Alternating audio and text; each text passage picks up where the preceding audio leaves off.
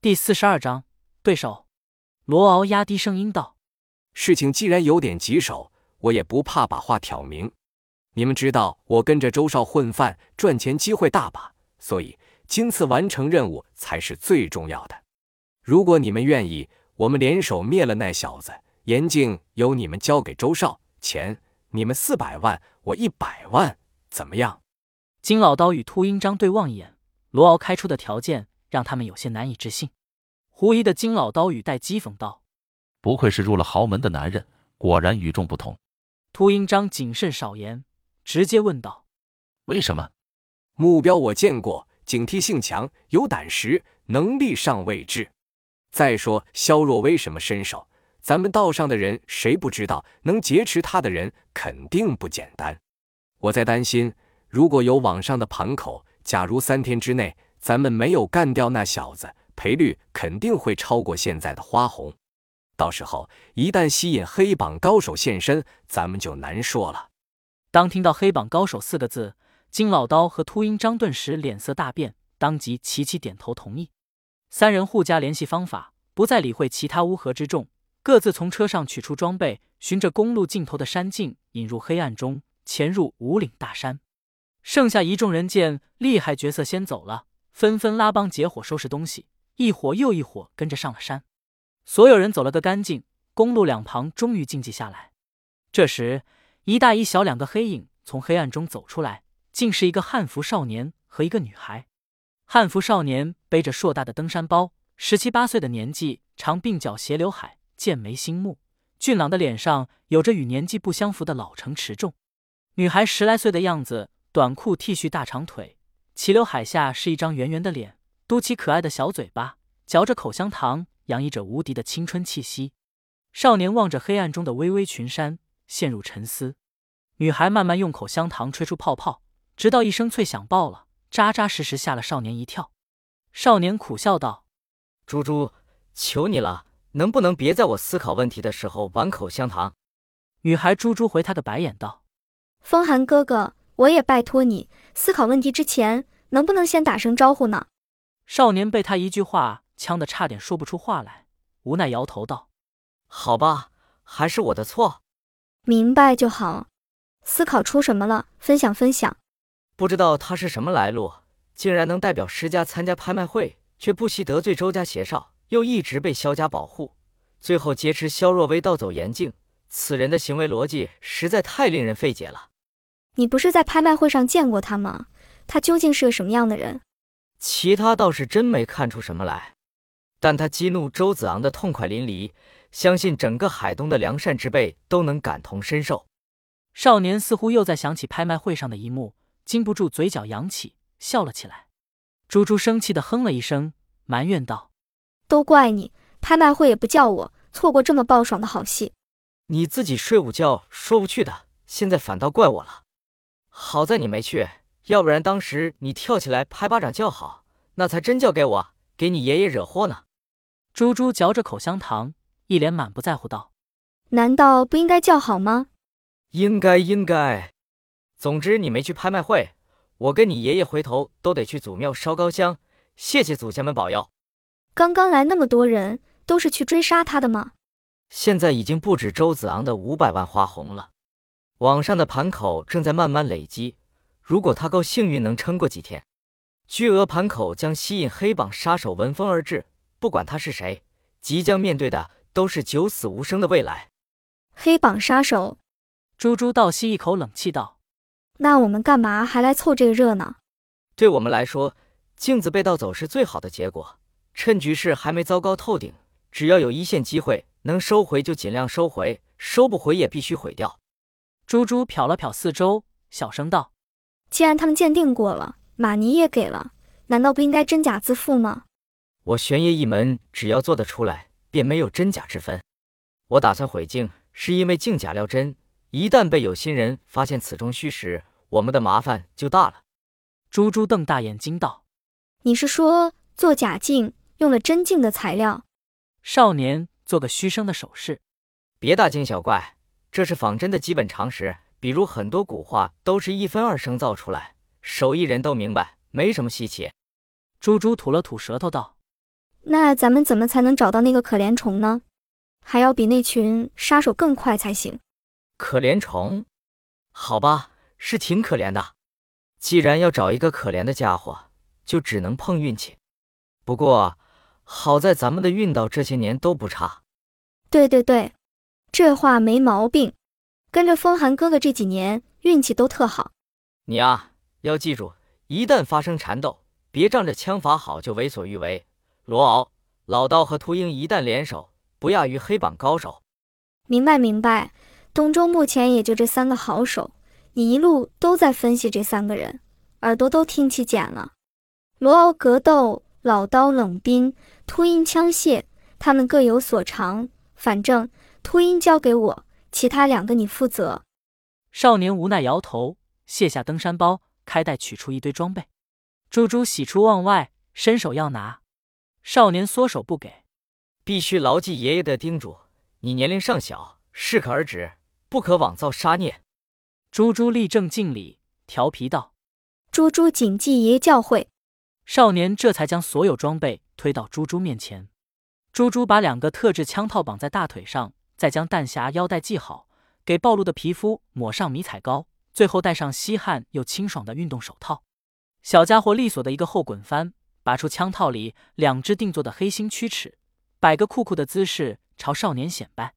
少年看他熟练摆弄枪械，抑制不住一脸的兴奋，摇头轻笑，也把自己的装备拿了出来。他换上一身黑色紧身套装，将一对精致钢拐交叉套在背后，翻转登山包，把内里拉链一顿操作，拼合成一个中等大小的贴身背囊。少年逐一检查囊底飞刀，再贴身绑牢背囊，反手射试取刀，二指一捏一合，柳叶刀应手扣在掌心，动作迅疾稳健，干脆利落。猪猪，四十八小时，速战速决，绝不恋战。时间一到，我们必须全身而退。嗯，OK。少年风寒朝前箭步窜出，猪猪紧随其后，二人的身影一前一后，逐渐消失在黑暗之中。远处公路上车灯摇曳，还有车辆向这边驶来。深夜，东周庄园后山湖心上，渊熙宗关庙顶层是一间四四方方的厅堂，一面凤翔南天的精致屏风后，道袍金冠的萧远秋端坐在大堂高阶上的红木太师椅上，聚精会神地看着侧方的多媒体大屏。屏幕上正在播放刘伟的舞技练习视频，叶一飞和萧若薇毕恭毕敬立在堂下左侧，二人的右侧站着另一位奇怪的人。此人一袭长发垂腰，身穿褐色西式长袍，与装扮时尚的叶萧二人完全迥异，而且脸上戴着银色面具。萧远秋眼睛不离屏幕，出声问道：“若薇是不是心里有许多疑问？”萧若薇恭敬答道：“弟子虽有不明。”但绝对相信宗主的做法，定是另有妙用。明白就好。萧远秋点头赞许，用手中遥控器控制视频快慢道：“你们看。”众人齐齐看向屏幕，视频开始播放刘伟出道玄武北术时的户外练习监控，长跑过程中的气喘吁吁，操练动作生硬难看。这是那小子出来东周的练功监控。事情发生在若薇子夜动手之后。若薇，你来说说。那天晚上的探查感受，肖若薇略作回忆道：“此人肌肉松弛，筋无常力，毫无格斗基础。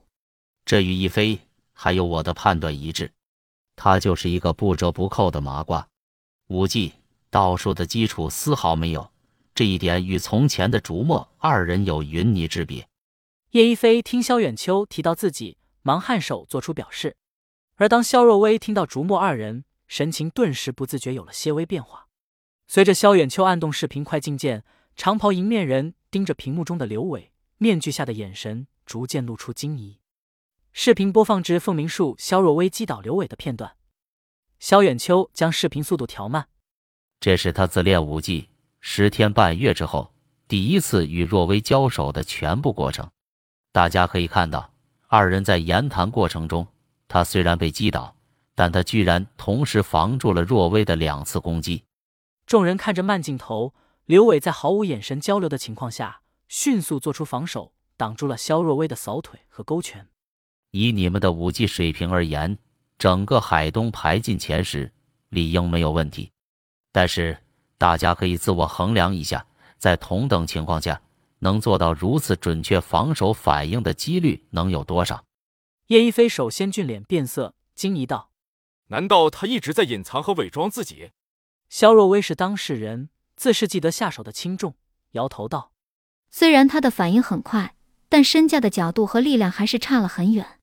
当然，对比第一次我揍，我跟他动手的感觉的确强太多，不像同一个人。”此时，迎面人缓缓出声道。总结我与若薇小姐从前的交手经验，在这个视频距离，如果要做出准确防守，我毫无把握。按照宗主的说法，此人若真是自练武技，十天半月就能有这种进步，简直神乎其神，足可称得上天才。视频继续快进，展示刘伟最近一次的训练监控。这是最近一次的自训监控，距离他第一次练习差不多一个月时间。众人目光紧紧盯住屏幕，只见画面中，刘伟在前进后退的步伐中，熟练的进行手脚肘膝的攻防假想，发力动作冷唐脆，手眼身法步皎洁稳健，一丝不苟。萧远秋按下暂停键，鹰粉般的目光转向三人。一飞吃了又是体弱的亏，武技练习起步较晚，到如今也算小成，花费了十年光景吧。若薇嘛。占了自身聪慧和名师指点，五六年便傲视海东了。至于 Leo，年纪轻轻便游历世界，也算极了众家之长，前前后后也用了七八年光景。话音一转，萧远秋指了指画面定格的刘伟道：“大家都是明眼人，只要看看这些动作的控制细节和力度，就能明白他武技锻炼的对错和强弱。很难想象，这小子才练了一个月。”而且他还是在没有任何指导的情况下。试想一下，要是凭借这一身功底和基础，在实战中逐渐磨砺成长，请教各位，他要达到你们现实的武技水准，需要多久时间？叶一飞和肖若薇面色尴尬，沉默不语。迎面人 Leo 毫无避讳，脱口而出道：“如果他只是有个稳健的功夫底子，就像小说里的郭靖升上五绝，少说。”也要十年往上，但是如果配上他准确防守、若微近身攻击的卓越先天反射，让我来训练他，只要三个月时间，我可以保证单对单的徒手攻击，任何人奈何不了他。听到三个月，肖若薇不由面色一暗。萧远秋对 Leo 的话不置可否，从太师椅上长身而起，走下阶梯，在三人面前来回踱步。之所以我让若薇这么做。基于三点考量：其一，既然他能助萧家改运，我倒想看看此人究竟命有多硬，福有多旺；其二，世家判定严静有假，索性释放他来引出幕后黑手；其三，萧家很多年未遇波折，也好趁机观望一下，还有什么敌人会伺机而起。三人齐声大赞宗主英明。果不其然，敌人出现了。你们现在的主要任务必须查明网上的生死盘究竟是谁家的大手笔。三人齐声答应。